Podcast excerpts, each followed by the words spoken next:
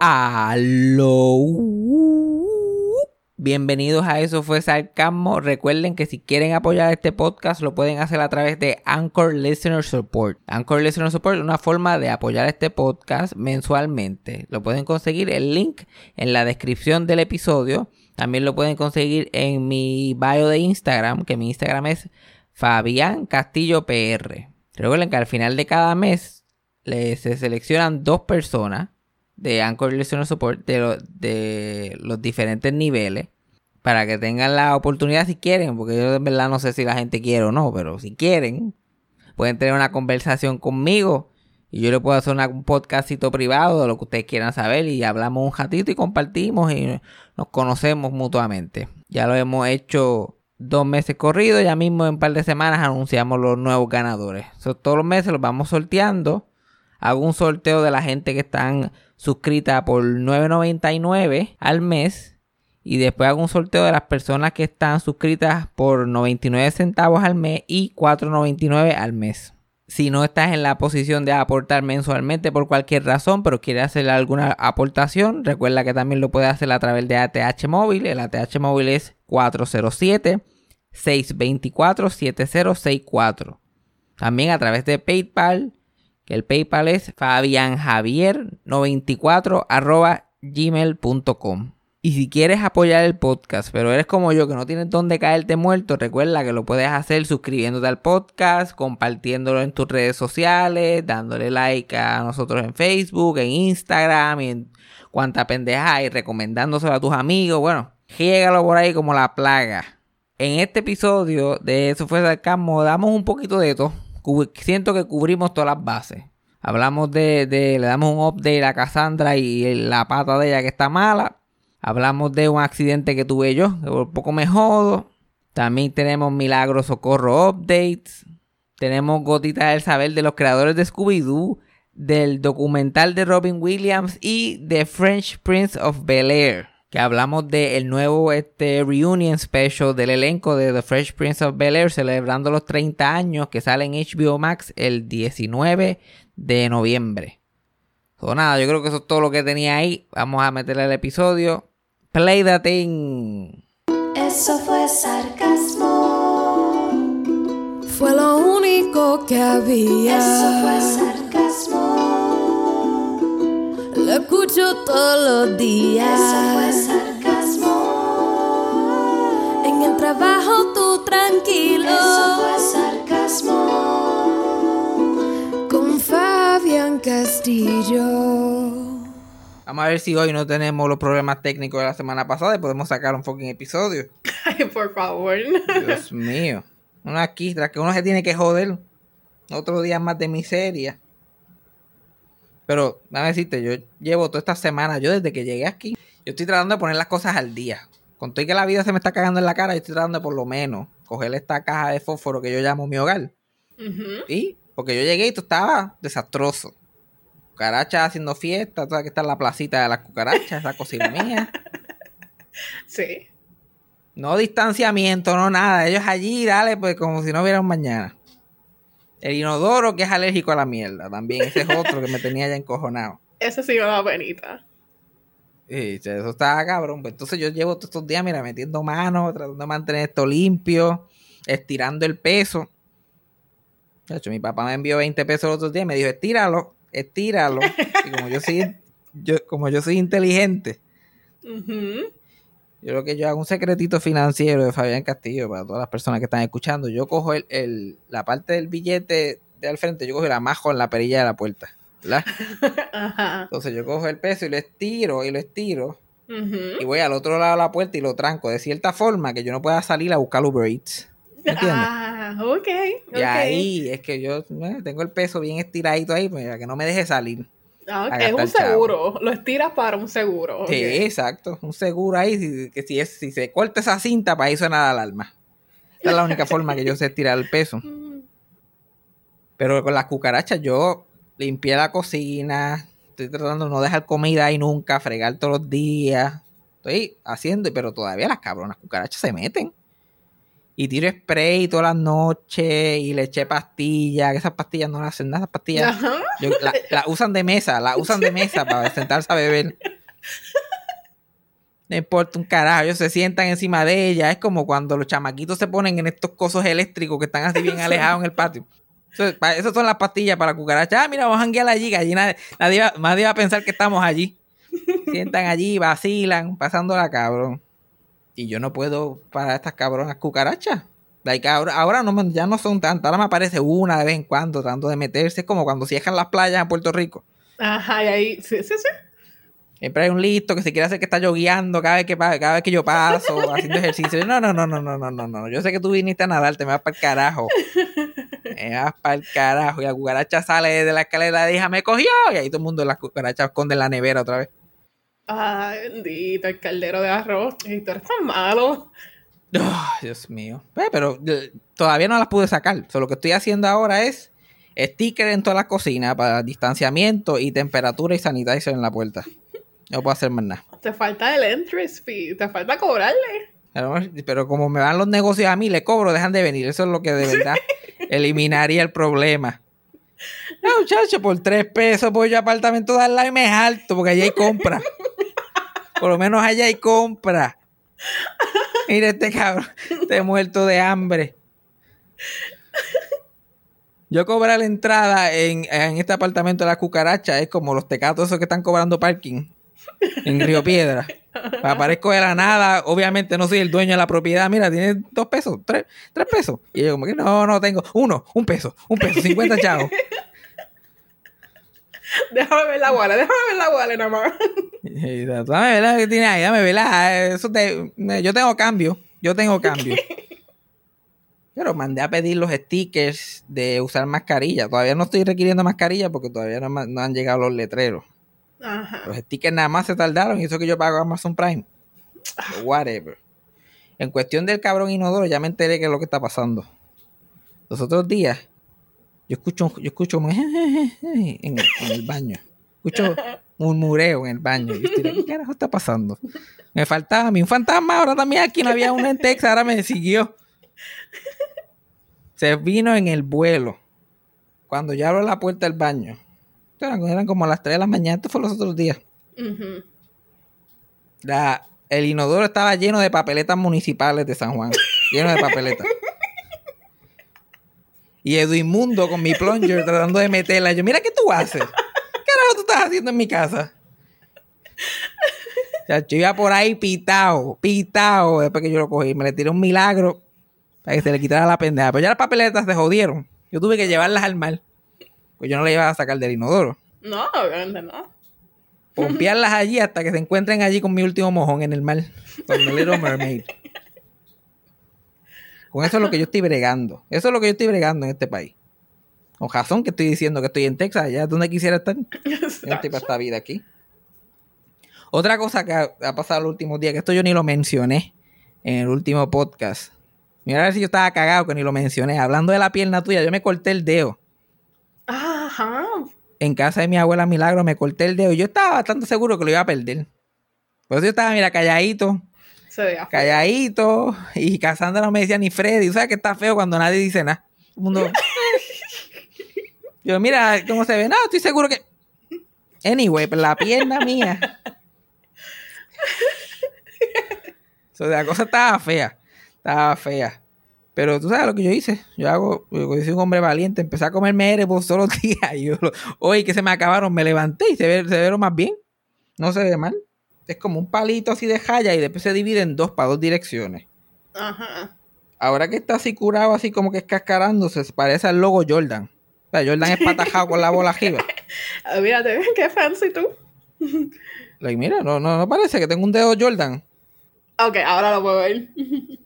Ok, ya. Mira qué fancy tú. De marca Bien, ahora. marca Jordan. De pensar que le iba a perder, ahora es, olvídate. La puedo vender en Geopiedra. Tres pesos, tres pesos. Dos, tienes dos pesos. Come on. ¿Cuántos dedos Jordan tú has visto aquí? Y todo es porque estaba en Mayagüez. Porque esto no me pasa a mí en, en vida normal. Yo estaba en Mayagüez la semana de elecciones y estaba en casa de Milagro. Y yo estoy allí Y cuando yo estoy allí con ella, ella le da con cocinar. Ella no cocina para ella, ella se muere de hambre. Porque ella no puede hacer nada, ella es inútil y nadie le importa. De momento llego yo, ¿tienes hambre? Después de decirme que estoy gordo, ¿tienes hambre? Y yo, like, bueno, mírame, obviamente tengo hambre. y ella se pone a cocinar. Y, chacho, hizo un ajocito con habichuelas. Yo no había probado esas habichuelas desde el 2007. Habichuelas de las buenas. rico.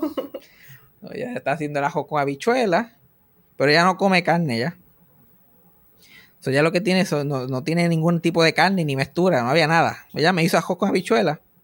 Chilín, y no hay, no hay carne para hacer el ajo con habichuelas. Yo estoy burlando. Ella me dice que busque en el gabinete de ella, porque ella tiene latas de tuna y cosas así, para comérmelo con el ajo con habichuelas. Y me pongo a buscar estas, estas latas. Estas latas llevan ahí desde el huracán George. Esta fue la compra del huracán George. Qué rico. Y esa, y esa, y esas latas mohosas. Like, mohosas, viejas. Yo, yo como que yo no quería ni mirar la fecha de expiración. Porque ella no se lo come. Esto solamente cuando los días que, que hay alguien. Sea, yo estoy buscando carne para meterle a esto. A mí no me importa si hay carne o no. Yo, para complacerla a ella. Porque para que yo le eche el ajo y comer y whatever. Yo estoy comiendo para que ella coma. Porque si no, no comen todo el día. Yo, ay, cocino, sí, sí, cocina, que comas algo. Tú no vas a comer lo que yo voy a cocinar. So, ya se, se termina de cocinar. Yo estoy buscando por esta lata eh, lleno de moletas, latas de tuna, latas de, de pollo, latas de salmón. Para ella todas son tunas. Pues ella no los ve. Ajá. Choje latas de tuna. So, yo estoy decidiendo ahí. En lo que yo estoy haciendo eso llega el famoso Mirror. Mirror es un miembro de Río Caña, que nunca ha hablado delante, pero Mirror es más o menos de la edad de mi mamá, como que estudió con mi mamá y con mis tías y todo eso. Ok. Él, él es bien amigo de mi abuela. Mi abuela y él son uña y tieja porque él vive cerca, él vive como que en la curva. Y él es este adventista y metió a mi abuela ahora, como que en los últimos cinco años la metió a adventista también. Ah, él fue, él fue. Y él fue el que la metió entonces revoluces y todo. Y ella, como la tratan a mí, chacho, a mí, como me tratan como una reina, ella ya se fue más que por su ego. Porque la gente, ellos llegan, me vienen a buscar, me regalan jabones. La que ellos me tratan como si yo fuera, yo no sé por qué es que la gente tiene esta cosa conmigo. Y yo, eres una señora de 1500 años en una silla ruedas. Por, por eso es que te dan todo el treatment, porque no te van a decir, nos vemos en el, nos vemos en la iglesia. ¿sabes? Requiere VIP treatment, pero no, ella se, ella se lo vive, ella jura que, Claro. que porque ella es Milagro González y se acabó. Por eso que todo el mundo la trata así. Y ella normalmente dice, yo no sé, yo no sé qué es lo que yo tengo, que la gente siempre está. Ay, sí, sí. Y yo, ¿qué será? Meanwhile. ¿Qué será? Exacto. Y yo como que no, sí, no creo que sea lo que tiene, yo creo que es lo que no te, lo que te falta, pero eso es otro, eso es otro tema. Y mientras Mirror llega, y Mirror, no quiero este, decir nada que no sea, que yo no pueda probar. Ujú. Yo, o sea, yo voy a decir esto sin ningún tipo de evidencia al respecto. Pero para mí que Mirror, para, para mí que Mirror es gay. Para mí que Mirror es gay, punto. A mí mi gaydar me dice que Mirror es gay. Mirror lleva 25 años casado, tiene dos hijas, una de ellas de la edad mía, como que son más o menos contemporáneos conmigo. A mí Mirror es gay. ¿Qué pasa? Que el gayismo no existía en Geocaña. Oh, ok. So, yo estoy ahí buscando las latas, de momento yo escucho milagro. Él habla así, milagro. Ah, habla igual que yo, habla igual que yo, pero más fácil. yo como que a poner mi voz gay, milagro. So, básicamente. Pero si yo tuviera una voz normal, pues había una, habría alguna diferencia aquí. Llega milagro. ¡Eh, mira! Ya viene esta jorobal. Dios mío. Ya rápido, tapa, tapa la olla, que no hay, que yo no hice mucha jo. Y va a bregar con Mirror. Y Mirror le está contando de que es abuelo. Porque la, mucha, la, la hija de él parió y whatever. Yo poniéndole mascarillas a cucarachas y la, y la hija de que tiene la edad mía pariendo, creando vida. Igualito. Este, y mientras todo eso está pasando, yo me corté con la fucking lata, tratando de abrir la lata de salmón, me di una clase de cortar, like profunda, que fue en este dedo. Y yo empiezo a sangrar incontrolablemente, como los muñequitos, como una Sí. manguera ahí de sangrar. Y yo hice jodido, porque parece que fue en la misma vena. Ay, qué. Y yo me pongo un papel toalla, que no es, no, es- no hay ni bounty en esa casa, porque ella no compra bounty. Yo ponemos un papel rocío, que eso no, eso no aguanta ni saliva. Me pongo un papel rocío para parar el sangrado y eso se desintegra en mi mano. Y voy al cuarto de ella, que es básicamente un hospital. Sillas de juega, prótesis guindando, parece una carnicería, parece una carnicería de la mafia. Ay, Andadores, todo lo que tú te puedes imaginar está ahí. Entonces yo estoy buscando los alcohol swabs, eso. Porque ella, como se pone in- insulina y todas esas cosas, pues ya tiene esos swabs. No hay ni uno. No hay ni uno. Esa casa está pelada de alcohol swabs. Y yo estoy cogiendo, solamente me veo yo en, en el, en el boquetito así, el pasillito, pasando de la cocina al cuarto, el cuarto a la cocina. Y mi abuela me para y me dice, mira que miro. Y yo, ah, sí, de verdad, yo sangre, llena- lleno de sangre. Y mi abuela, como está ciega, ni lo ve. Ella me sigue hablando directamente. Y yo, sí, oh, guau. Yo no le digo nada. Yo solamente sigo cogiendo de lado a lado con mi, con mi brazo ahí sangrando y el papel rocío pegándose a mi jopa con, con el chojo de sangre. Y eventualmente miro la, la- el descubrimiento. Y cuando yo voy ahí, cuando mi abuela me llama para ver la foto del, de- del nieto de Miro, yo like, ahí ya a punto de desmayarme. con la hemoglobina en dos. Yo, like, "Ah, dame ver. Y, y Miro como que, ¿te cortaste? Y No. yo, like, "Ujú, me corté. Y mi abuela, ay, te cortaste. Y yo, busca alcohol. Y yo, no hay alcohol. En esta casa no hay alcohol. Like, el alcohol que se supone que tú tengas no está aquí. O sea, ya yo busqué y no está. Y ella, like, en vez de decirle, like, ah, pues te van a buscar si hay unas curitas, qué sé yo, llévate la llave de mi cajo, vete, compra alcohol, al algo. Se pone a pelear de cómo mi tía le joba el alcohol. Y yo allí, perdí, pues yo pues lo perdí. Perdí el brazo, se jodió la joya, la bichuela, fue un placer. Así que yo voy a terminar. Así que yo voy a terminar en casa de milagro, qué cojones. Tanto nadar para morir en la orilla. Y ella peleando, peleando por, por- porque esta no, porque los, los trae contados, porque la mi tía es la que viene por las tardes y le pone la insulina. Parece que mi abuela se estaba poniendo a hueler la- los, los paquetitos de alcohol. Y mi tía dijo, no, no, no, no, no. Me los llevo yo para acá, yo los traigo. Entonces ella viene con el paquetito en la mano. Soy yo, pues, perdí el dedo. Horas después, porque después me quedé horas más allí. Claro. Voy a casa de mi mamá. Llego con el dedo ahí ya mohoso. Y yo, ¿y qué te pasó ahí? Yo a tétano. Me lo van a cortar. Una lata mohosa ahí de la madre tuya que me, que me- que me va a matar. Y ella me echó ahí unas cosas y me puso una curita, ¿no? La curita llegó en lo que llegué aquí. Porque aquí rápido me metí a bañar y me la quité y no había más curita. Era esa curita nada más. El- like, me, me, me dio otra curita, porque ella tiene, tiene un, mi mamá tiene un paquete de, de First Med, como que de First Aid Kit, con todos los powers, vía de Doomsday Prepper, tiene y me dio un sobre con otra curita, lo que yo pensaba y lo que ella pensaba. Cuando la abrí era una gasa, y yo no tengo ni tape aquí. Yo, pues, a menos que yo vaya a andar con esta gasa en la mano hasta mañana. Tuve que ajollarme, me tuve que con la gasa cortarme la circulación para que se quedara puesta. Pero se me curó. Increíblemente se me curó. Y ahora eres de marca Jordan. Chacho, la verdad, esa magia, esa magia de, de- de- de- del cuerpo humano. Yo no sé cómo se dejó, la verdad que no tengo ninguna evidencia porque yo nunca lo vi. Yo la vi cuando estaba bien horrible y después, arrebatado por seis días, me estoy like, ah, mira, qué nice. Se está todo recogido otra vez. Chacho, pero mi abuela estaba, mi abuela estaba en su pic. Estaba Milagros pic. Tú no le puedes hacer una pregunta así que lleve a, a- una pelea de una hora. Y una pelea que ella peleando nada más. Yo estoy ahí como que, ella como que aquí, todo el mundo me tiene abandonado, a nadie le importa. Cuando yo estaba buena, cuando yo estaba joven, ay, la casa llena, todo el mundo sacándome el jugo, el jugo. Ahora nadie le importa. Nadie. Ay, Dios mío, yo lo único que le pido a Dios que no me pongan en una cama, porque yo. La pregunta original era: ¿te vas a recortar? Eso fue todo lo que dije. Eso fue todo lo que yo dije. Yo, mira, te, vas a recortar o te lo vas a dejar largo. A mí, como yo soy una mierda y yo no valgo un chavo ya, a mí nadie me lleva a recortar. Cuando estaba buena, yo, ay, Dios mío, señor, a coger una- la máquina a afeitar mía y "Eh, mira, ¿tú quieres que te recorte? Te recorta la mí ya. Entonces, Milagro tiene una habilidad grande para hacer la vida miserable a uno. Tiene una habilidad grande para empujar tus botones. Pero lamentablemente, ya el estudiante se ha convertido en maestro. Pues yo, la mira, ese pejo me mordió a mí. Ella como que, no, yo estoy aquí todo el día sola. Y yo, ahí viene milagro.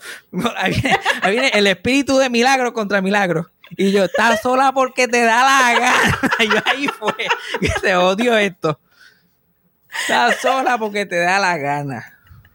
Porque el plan médico te da a ti cinco horas de una persona que esté aquí, cinco horas, de 8 de la mañana a 12 del mediodía. Y bastante, y bastante bueno que te llega el cheque de seguro social que puedes coger a esa persona y extenderlo un par de horas más o contratar a otra persona para que esté dos o tres horas más y estarías el día acompañada sin pasar vicisitudes, no tienes que estar llamando a la gente, pero como tú lo que quieres es, porque ella parió hijos para tenerlos cerca, Ajá. que una, una, un narcisista pariendo muchachos solo porque hay, por eso es que yo no puedo tener hijos, porque es que, no, yo los parí, yo los parí como si fueran de esos de Animal Crossing, para que estén al lado y para que sean mis villagers. Yo los paro para que ellos paran más y todos estén alrededor mío. la- la- si fuera por mi abuela, ya no andaría en silla ruedas, la cargaríamos mi- mis primos y yo, así como que con las manos, hacíamos esos pedestal que hacen con las manos. Estaríamos todo el día allí. Y mi prima dándole, dándole, al dándole, dándole el insure, abriéndoselo y, y dándoselo. Si fuera por ella, ni se, si fuera por ella, ni se levanta la cama. La- probablemente le ponemos un funnel de eso y ponemos y le tiramos el insure. Y como que, mija, tú. Literalmente sé que ese es el sueño de ella. Sí, eso es lo que ella quiere. Eso es lo que ella quiere. Y yo, como que, mira, no se puede, fíjate. Hay un problema con tu teoría, con lo que tú quieres lograr. La vida de todos los demás seres humanos alrededor. Like, si fuera que no van, porque, pero mi tía va, mi, mi tía vive al lado, mi tía va. Como que se la, la llaman por la mañana para que se levante, van por la noche, están allí una hora con ella, pero nadie tiene vida, nadie trabaja, nadie llega explotado de trabajar. Yo como que no, mija, ya mi cepejo me mordió. Y que con Milagros parte 2, no te metas, no te metas con Milagros parte 2. Y ella como que, ay, virgen. Yo ella como, mirándome, como dice, esto es lo que la gente aguanta todos los días, coño. Razón que esta casa está vacía. Con razón. Si no se puede. Yo estaba viendo los otros días un, un- un post en Instagram de la página esta Consentimiento, que dice mucha, que, que, que es una de estas páginas como que activistas sobre este, ¿sabes? el feminismo y todas las cosas que están pasando relacionadas a las mujeres en Puerto Rico. Ajá. con punto sentimiento. Y estaban hablando del gaslighting. Y como que herramientas para que puedas detectar el, el- el gaslighting y todo eso. Pues ellos estaban hablando de las pistas sobre el gaslighting y cómo eso. Yo estoy like, esto no es nada. Like, esto es lo que ustedes consideran gaslighting. Esto, esto para mí es un malte. esto para mí es un malte. Like, una de las frases clave para detectar el gaslighting es no es para tanto. Si yo tuviera cinco, cinco ni una peseta, cinco chavos, cinco centavitos nada más. Por cada vez que no es para tanto, nene, no es para tanto. Millonario, millonario, un penthouse estaría en condado. El hermano de mi abuela se suicidó al frente de su casa y ella a las seis horas estaba, no es para tanto, no es para tanto en el show. Bottle it up like a man.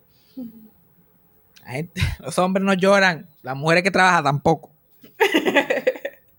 Estas de esos de gaslighting, no, mijo, hay que, tienen que, yo, yo tengo que usar mi maldición, yo la tengo que usar para bien.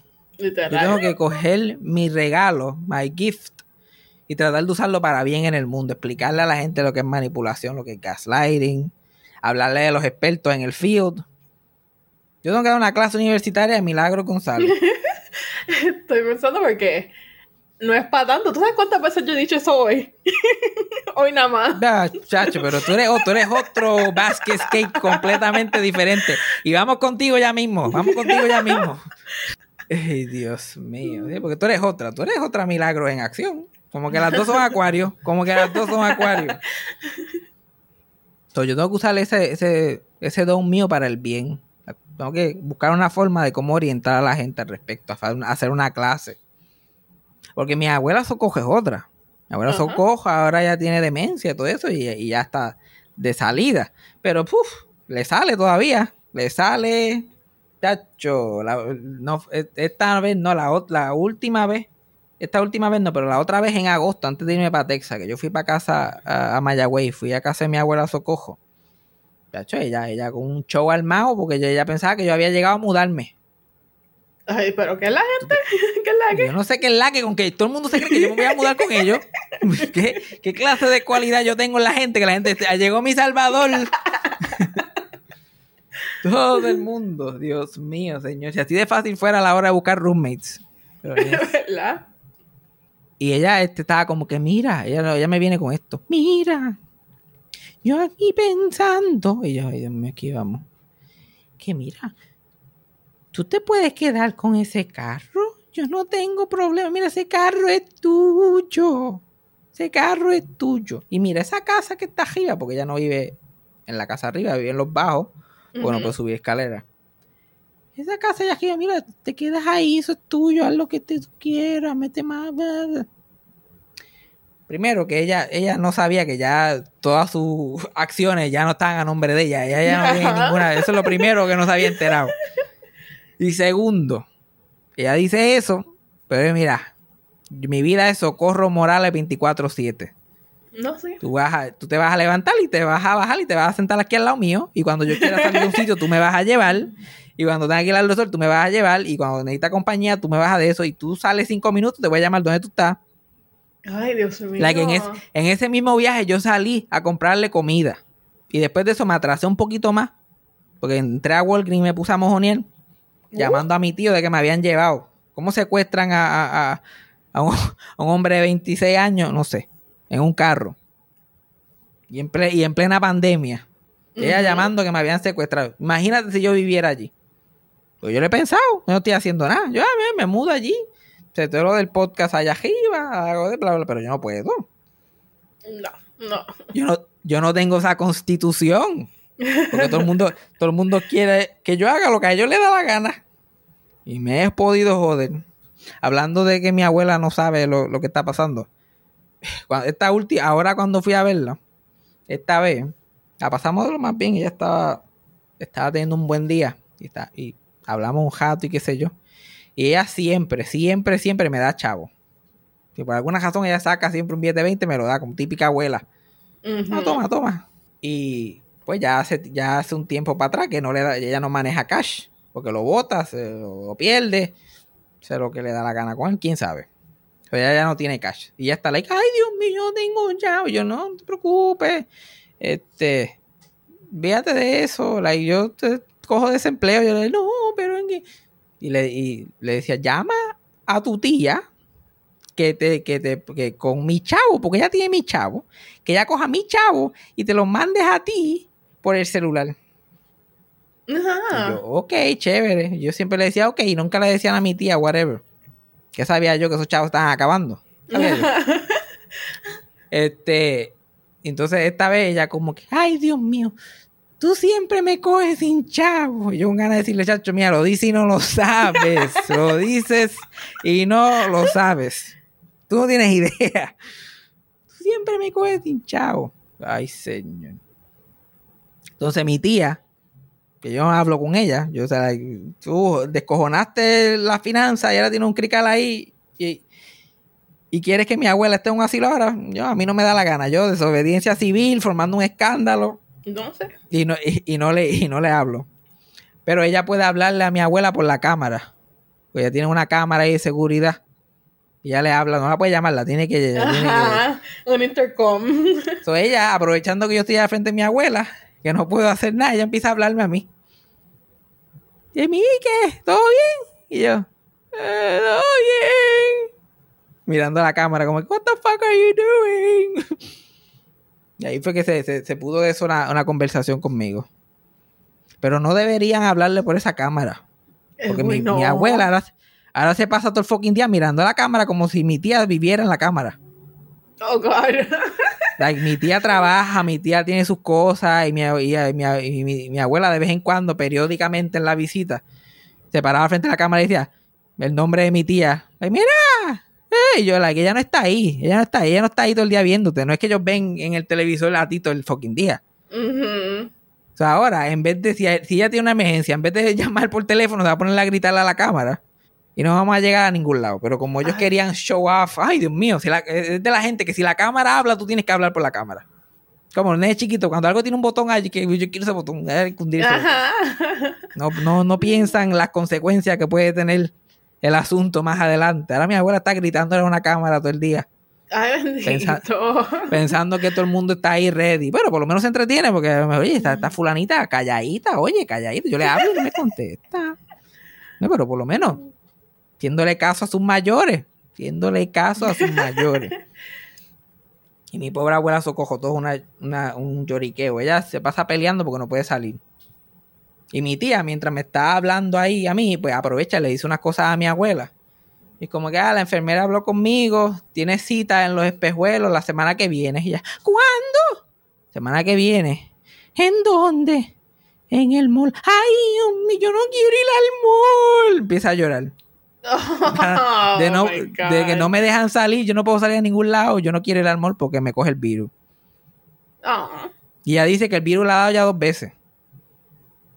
Ya me ha dado dos veces y yo y ayer estaba tosiendo. Yo créeme, te hubieras dado, te hubieras enterado. Te hubieras enterado. Te hubieras enterado. Es igual que mi abuela Milagro. Ella como que, ay, quita, yo con 10 máscaras puestas allí en casa de mi abuela Milagro. Y ella, ay, quítate la máscara, yo me la pongo. Yo me pongo la mía, quítate la tuya. Y yo, no, eso no funciona así. No, exacto. Y ella, no, pero ¿y si yo lo tengo y te lo pego a ti? Mira, si, si, si tú, el momento que a ti te dé, hay que empezar a echarte tieja. Y eso no va, no va a haber un tiempo, un periodo ahí de... A ti te da y hay que, hay que empezar a hacer el hoyo. Pero anyway, es el, es el milagro. Ah, that's what- Hablando de updates, la última vez que nos deja- los dejaron, a- lo- nosotros nos... Lo, no, se me olvidó Los hablar. dejamos a ellos. yeah. Exacto, eso, ¿ves? Por eso yo tengo una cojo de aquí. La última vez que, que los deja- dejamos a ustedes. ¿Qué carajo me pasa? El tétano me está afectando el pensamiento. Sí, nosotros éramos para nada. Eh, Para nada, para nada. La última vez que, lo- que lo- que los dejamos a ustedes, Cassandra, después de una semana de picharle al pie que le dolía y estaba cojeando por ahí, se puso una bota, ¿verdad? Puso la botita, hizo todo el tratamiento como se supone, ¿verdad? Ahora yo estoy escuchando hoy que, que se supone que te lo quitaran hoy, se supone, pero todavía no te había hecho nada. Eso tuviste que volver al sitio. Ajá. Así mismo. Pero ¿por qué no te está funcionando? Esto no es muy complicado. Es una bo- te pone una bota y se supone que te deje de doler y se te cure. No entiendo Pues- qué está pasando ahí. Mm, Pues, ok, esto fue literalmente lo que me dijeron. Ok, ah, te hicimos los x-ray y todo está igual que la última vez, solo que el pie no está hinchado. Pues entonces dijeron, eh, se ve todo igual. eh, si sigue así, no hay nada más que podamos hacer. Vas a tener que ir a un ortopeda o a terapia física. Interesante que ellos te digan que está igual que la otra vez, que después que le pichaste una semana. A mí, la gente 00 Texas, Pajarito me dijo a mí, "Ah, porque yo, yo te tengo velada, porque yo tengo que tener velada, porque tú eres otra milagro que la vida, Miguelito no haces Crack. caso". Mm, No, Miguelito Crack no. es la vecina, la Socojo Morales de Texas. Ella, me, ella mira, ella siempre está pendiente, mira lo que tú haces. Y ella viene y baja las escaleras y se lo dice a Miguelito Crack. ¿Ah? Miguelito Crack se lo dice a la Mella de la gasolinera. Y la Mella me lo dice a mí. ¿Verdad que la Mella es loca conmigo? Y yo, después que tenga la mascarilla puesta, o para encima como Walenda. Ellos me estaban diciendo a mí que tú no estabas, que tú no estabas usando la bota en tu casa, que tú te la quitabas cuando llegabas. ¿Cierto o falso? Bueno, eso sí. I mean, Porque cuando yo llego, ¿qué yo hago? Pues me quedo ahí en el sofá. pero es, in- es irrelevante el movimiento que estés haciendo. El- lo que te está curando es la, la presión que la bota te, te está dando en tu, en tu, en tu hueso. Like, eso s- pone una presión y lo, para que esté correcto. Tú no te puedes quitar la bota esa cuando llegas. Te lo tienes que quitar más que para bañarte. Tienes que dormir con la bota, hacer todo con la bota, no ir al trabajo que con la bota. Con ella me dieron un cosito ahí que tengo que eso es lo que uso para dormir. Porque ella no me habían dicho que tenía que dormir con la bota. Ellos me dijeron que me la podía quitar para bañarme y para dormir porque es muy incómoda. Esa bota pesa un montón. 5 de la tarde que llegas a tu casa, cuando te acuestas a dormir, ese periodo free puede ser que te esté afectando. Así que no creo, después que usen la bota como se supone, no creo que tengas que ir a ningún ortopeda o hacer esto. Porque qué que muchach Pero- muchachita esta para seguir instrucciones. Primero pichea la semana completa. Pero es que la cosa es que cuando ya ella dijo, ah, que no hay nada más que podemos hacer, que si todavía te duele la semana que viene, pues vas a tener que ir a, a un ortopeda, que puede ser que te haga un MRI, whatever. Ya yo, yo dije, ah, no, yo voy a vivir con este do- dolor por el resto de mi vida. Yo me voy a acostumbrar. No se acostumbra. No es más fácil que usar la bota apropiadamente, como se, como as directed. No, voy a hacer eso, pero no voy a dormir con ella. Desde ahora lo digo. Pues, pues, si te dieron algo para dormir que no es la bota, pues es as directed. Pero eso de quitarte cuando llegas a tu casa. Otra cosa es caminar como un salvaje por ahí porque tienes la bota puesta, que te crees que eres invencible.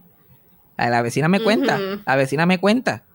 Andas por ahí que te crees que la vas a tumbar a ella What? con, No. con- con la bota esa. Sí, Andas por ahí swinging it around. Te vio Miguelito Crack, te vio la Socojo de Texas, te vio la Mella, por favor. Es que tengo que seguir caminando, tengo que ir a HB, tengo que ir a Walmart, tengo que trabajar. Pero tú tratas caminar lo menos posible hasta que el asunto se resuelva, porque si no lo vas a extender. ¿No has escuchado la frase? El vago pasa doble trabajo. Porque mi- yo, yo hasta los otros días yo pensé que mi papá había, había escrito esa línea basado en mí. Pero aparentemente es un refrán que la gente siempre ha dicho, like, el vago pasa doble trabajo. Like, ahora tú vas a estar de vacaciones del trabajo. So, entonces bota todo el día, descansa, como te dije por texto, ni la mires, ni mires la pierna esa, ni la mires. Y siempre pone ir al ortopeda después de algo así para estar No, seguro. no, no, pero- no, yo voy a vivir con esto doble para siempre. No es tan malo, no es tan malo. Ajá, pues, por steps. Pero primero hay que hacer el primer step bien. Yo creo que eso es lo que estamos aquí perdiendo. Por eso que cuando tú me estabas diciendo, mira, esto no funciona, ella texteándome, ya, yo, ya la gente me había dicho que, que no estabas usando la bota, o ya yo sabía que esto venía. Y, "Ay, mira, me duele, y yo disimulando para guardarlo todo, porque es que el contenido es lo que manda. Yo camino del sofá a mi cuarto para acostarme ahí también. Y yo, pues, ¿Quieres estar toda la vida así? Pues dale, No pues mal. dale. A lo que te dé la gana. Después estás con ese pie jodido, te veré en dos o tres meses. Cuando yo estaba buena, casa llena, todo el mundo con viajes para Texas, todo el mundo. Ahora no viene nadie. Pero tengo noticias, ten- tengo noticias tristes. La noticia lamentable pero interesante es que los creadores de Scooby-Doo, los verdaderos creadores, no Hanna Barbera, que ellos le ponían el sello de ellos a todo, a cuanta mierda salía de la compañía. Joe Ruby y Ken Spears, los dos se murieron like recientemente. Uno detrás del otro. Joe Ruby se murió en agosto, que por alguna razón no ni me enteré, es pendiente. ¿verdad? Estaba viendo 90 de fianza at the time, probablemente. Y hace unos días atrás se murió Ken Spears, like uno detrás del otro. Pues ya oficialmente el dúo que hizo Scooby-Doo, los responsables, aunque, aunque había otro más responsable, pero por lo menos los dos principales que escribieron las primeras temporadas y que desarrollaron a los personajes, se murieron. Y, y interesante, Ken Spears murió, tenía 82 años y murió de Lou Body Dementia, que nosotros hemos hablado aquí, que es lo mismo que tenía Robin Williams. Que by the way, vi el documental de Robin Williams esta semana arrebatado. Very good, el que hablamos, Rob, Robin Switch. Y mi review es, es muy bueno porque te da, te ilustra ese, esa decadencia de él en física y emocional que él no entendía. Que eventualmente lo lleva a quitarse la vida. Pero también es bien obvio en esta película. Súper obvio. Que la esposa de Robin Williams quería ser la estrella de este documental. Ay, Dios mío. Like esta, like esta es su causa y ella esto. Porque el documental transcurre, todo el documental. Y hay mucho B-roll, como que hay mucho video mientras otra gente está hablando de ella, como que buscando en su computadora, escribiendo cosas en papeles, que tú sabes que eso lo filman. Es como que, mira, necesitamos como que video de tú escribiendo en un papel y cosas. Ajá. Y ella hablaba en el documental, pero mayormente eran sus amigos, gente que trabajó con él. La gente que, el director de la última Night at the Museum, contando de que yo, que, el, que Robin no podía casi ni hablar, y nadie se explicaba por qué. Que básicamente lo tenían que grabar línea por línea. Y todo esto está pasando y nadie quiere, todo, el mundo quiere a Robin Williams tanto que nadie se atreve a, des- a preguntarle qué está pasando. Ajá, Mira, yo como que algo, algo raro está pasando y nadie sabía qué, era, especialmente él. Él Era el primero que estaba perdido. Cuando lo diagnostican con Parkinson, que es con lo que lo diagnostican oficialmente antes de morir, él piensa que le están mintiendo. Él piensa que le están haciendo un cuento. Y se pone como que medio. Se puede pelear con el doctor, se pone medio agresivo. Y el, y el doctor le dice que no, que no, que ese es el diagnóstico que él piensa. Y, el, y Robin mismo dice como que yo tengo demencia, yo tengo Alzheimer. Like, dímelo. Like, no me venga con. Like, esto no es Parkinson. Like, algo más me está pasando. Aparte de eso, nadie más nunca sospechó. Lo único que sospechó que eso estaba pasando era él mismo, porque él sabía lo que estaba viendo. Ajá. Pero entonces cuando el documental termina y ya todo ha pasado en la historia y qué sé yo qué más, y, y la esposa hace como que su último mensaje de que yo quiero que la gente sepa de esta enfermedad para salvar vidas y bla, bla. Hay un montage, montage completo de la esposa de Robin Williams hablando con senadores famosos, like, testificando al Congreso, like, haciendo photoshoots con gente importante. Y yo estoy like, wow, esta tipa grabó todo esto pensando que este documental, esto, va esto voy a hacer yo. La cortaron a ella, cortaron a Nancy Pelosi, cortaron a todo el mundo del Congreso. Like, ella, ella quería hacer un documental que era all out ella, like, tratando de buscar la cura de esta enfermedad. Y la dejaron para los últimos cinco minutitos. Ella bien contenta hablando. Yo, como esta cabrón, se nota que está hablando sin haber visto el corte final. Ella hablando como que este documental me quedó cabrón. Este es mi- el comienzo de la fama. Ya, y pa- para terminar con unas gotitas del saber, vi el trailer de la reunión que van a hacer del Fresh Prince of Bel Air. La van a hacer la reunión este en un par de semanas. No, no, la- no me acuerdo bien la fecha, pero eso viene por ahí. Sacaron el trailer. Es una cosa, Will Smith, hay que darse, ese hombre sabe hacer televisión. Yo me disfruté el trailer como si hubiera, como si hubiera visto. Ah, ok. Like, eso fue, like, ese tipo le metió a ese trailer. El elen- es el elenco hablando en, el- en la misma escenografía, se sientan en el sofá hablando del, de la grabación, de cómo era el proceso de, de todo, hablando de todo. Hablaron del actor que se murió, James Ivory, que hacía del tío de él, todo papá, papá, y de momento, like, ah, yo no puedo celebrar el, tre- el, el 30 aniversario de este show sin Janet. Y Janet es la hacía de su tía originalmente, que votó como bolsa de mierda. Puf, ella aparece entrando al set y yo, anda, para y ahí se, acabó el fucking corte. Y yo, like, ay, Dios mío, no puedo respirar. Yo ni veo este show hace como 20 años, pero no puedo respirar. Ayúdenme, alguien que me ayude. Yo no sé cómo ese show fue. Like, ese show es tan bueno, pero no tiene ninguna. No tiene ninguna razón para que sea bueno. Like, tú lo ves por fuera y tú dices, esto es una bobería, esto es un Disney Channel show, pero lo dan, lo daban en NBC en los 90. Like, el teenager jodiendo y, lo- el- y los primos y whatever, y el tío que era el jefe, y no hagas esto, like, la misma mierda de todo. Yeah. Pero por alguna razón esto se convirtió en un clase de fucking palo. Y tenía todas las de fracasar. Primero, Will Smith nunca había actuado en su vida. Empezar por ahí. Will Smith era un rapero. Lo único que había hecho, y un rapero no era como que, ah, chacho, no era Tupac. Era Miguelito. ¿Te acuerdas de Miguelito? Dale, montala. Ese era, ese era Will Smith. No estábamos hablando de Tupac, que si el gordo ese, no me acuerdo cómo se llama, Biggie Small. No, no, no. No era ni Biggie ni Small, era Medium. Will Smith era Medium. like Miguelito, like. Lo más inocente del mundo. Like, tirándose rap de matemáticas y de cómo su maestra estuvo social no lo deja hacer nada. Like, eso era su. Oh, Dios mío. Y él era el Fresh Prince. Oh my God, cuidado con él. Y mientras él está haciendo esa carrera, hay un, este, un tipo que está involucrado en la industria de la música con este otro tipo que es así, que, que es como que wannabe productor de televisión. Y se ponen a discutir ideas para cosas que ellos pueden tirar, para ellos tirando mierda a la pared a ver si algo se pega. Vamos, y creando ideas y cosas. Y él tenía una brillante idea, este tipo que quería ser productor de televisión, porque en su vida, su propia experiencia, él conoció a un muchacho, él vivía en Los Ángeles cuando era, se crió en Los Ángeles, y conoció a un muchacho blanco que vivía en Bel Air y se convirtió bien amigo de él y se lo llevó a vivir para su mansión en Bel Air, este muchacho, que era, que era negro. y vivía en el área más mala de Los Ángeles. Y él quería hacer es, un sitcom de su experiencia. Como que, ah, esto sería un buen palo, pero ya para ese tiempo ya había salido Different Strokes y todos otros sitcoms de como que nenes negros con gente blanca, ya eso, ya eso se había usado. So él, de, él decidió, ah, lo voy a cambiar, voy a hacer familia negra, clase alta, y un muchachito negro que es familia de ellos, pero que es del, otro lado de los. El lado side of the tracks. Y mientras ellos están haciendo esa idea, pues Will Smith está pegadito y no está, no está llenando planillas por alguna razón. Él tenía como 16, 17, 18, 19.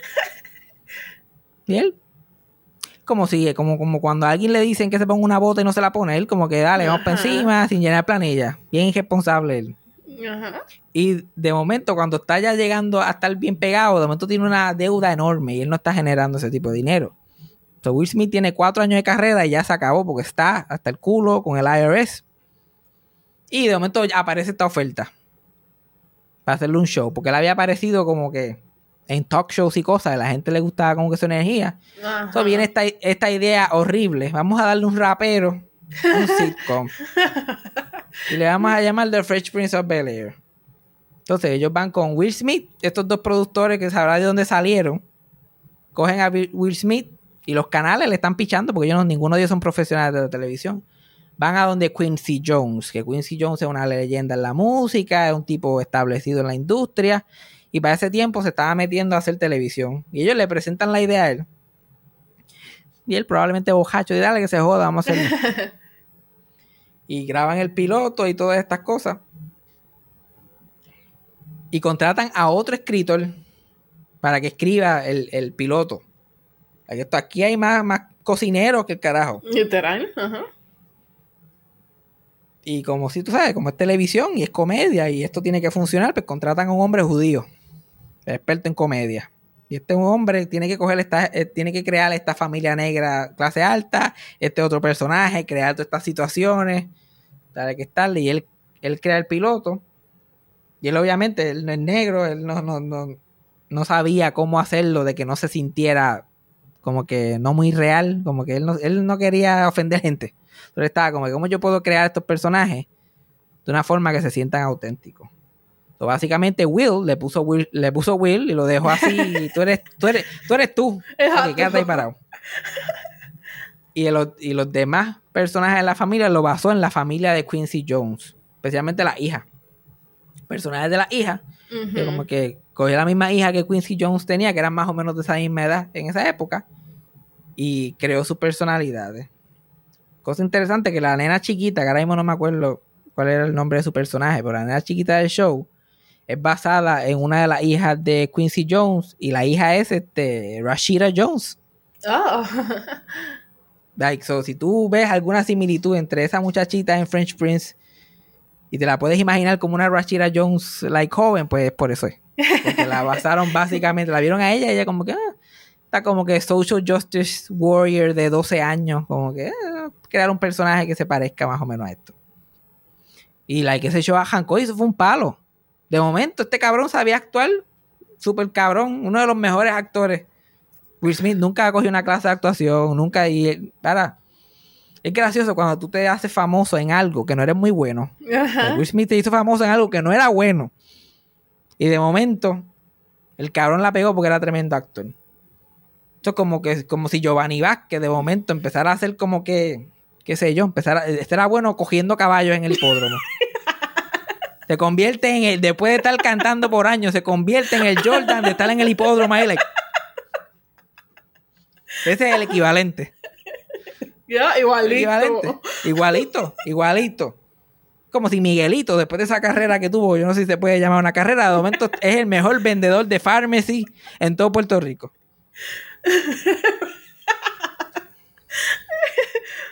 Ahora porque entendí yo como que pharmacy, como que de medicamentos.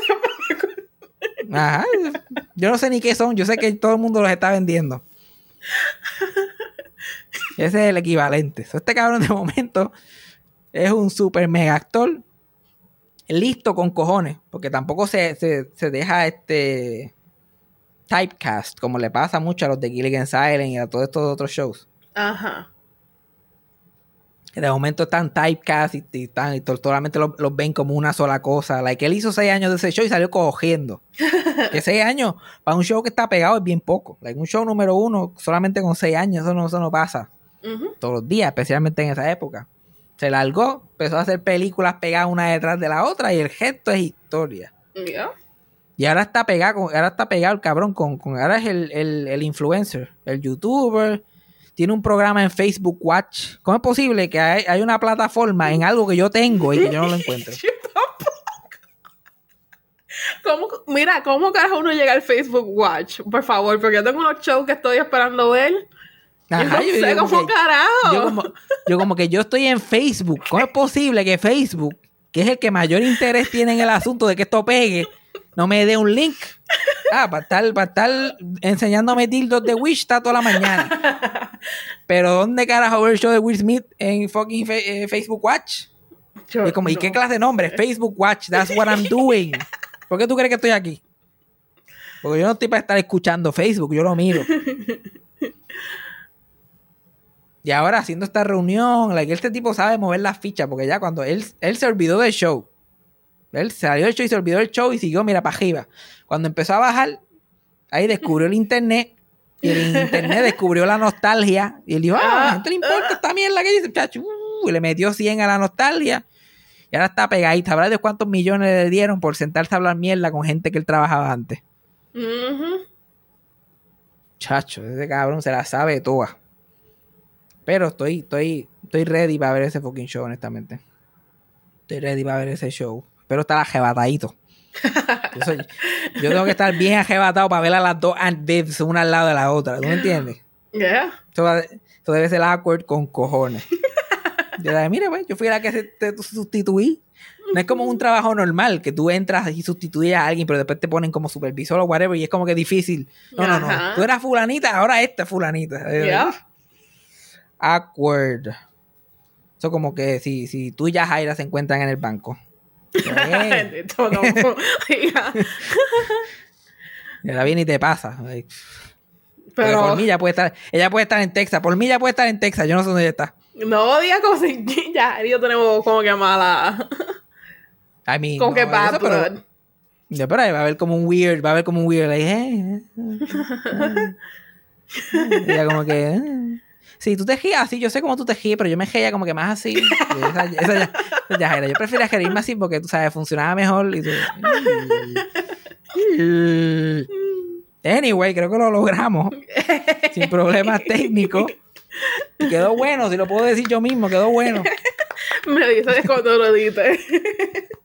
Y cuando le dije yo, esta mierda, no tiene ni pie ni cabeza. Esta porquería. Pero ¿qué hemos aprendido hoy? Sí que hemos aprendido algo. Y esto es, que is gonna be good. ¿Qué aprendiste? Pues, lo único que te requiero que aprendas es una cosa de, de, una- de este capítulo. Una. Y voy a traer un punto, pero vamos a let it go. Ah, Tráelo, ok. Tráelo, tráelo, tráelo. Tráelo, tráelo. Que la máquina tiene tape todavía. Podemos seguir grabando. La máquina tiene tape. No, no, no. Entonces, pues que ahora es marca Jordan, eres marca Jordan. Deito marca Jordan. Interesados al DM. No pesetero. No pesetero. Que además de ser marca Jordan, tienes el ahí, el club a las cucarachas más popping de Santurce. Sí, no, pero ya yo, ya la orden ejecutiva va. La orden ejecutiva va el martes. Se van a cagar en la madre que los parió todas esas cucarachas. Que yo y mi dolor somos uno y este pie nunca se va a recuperar. Ponte la boca.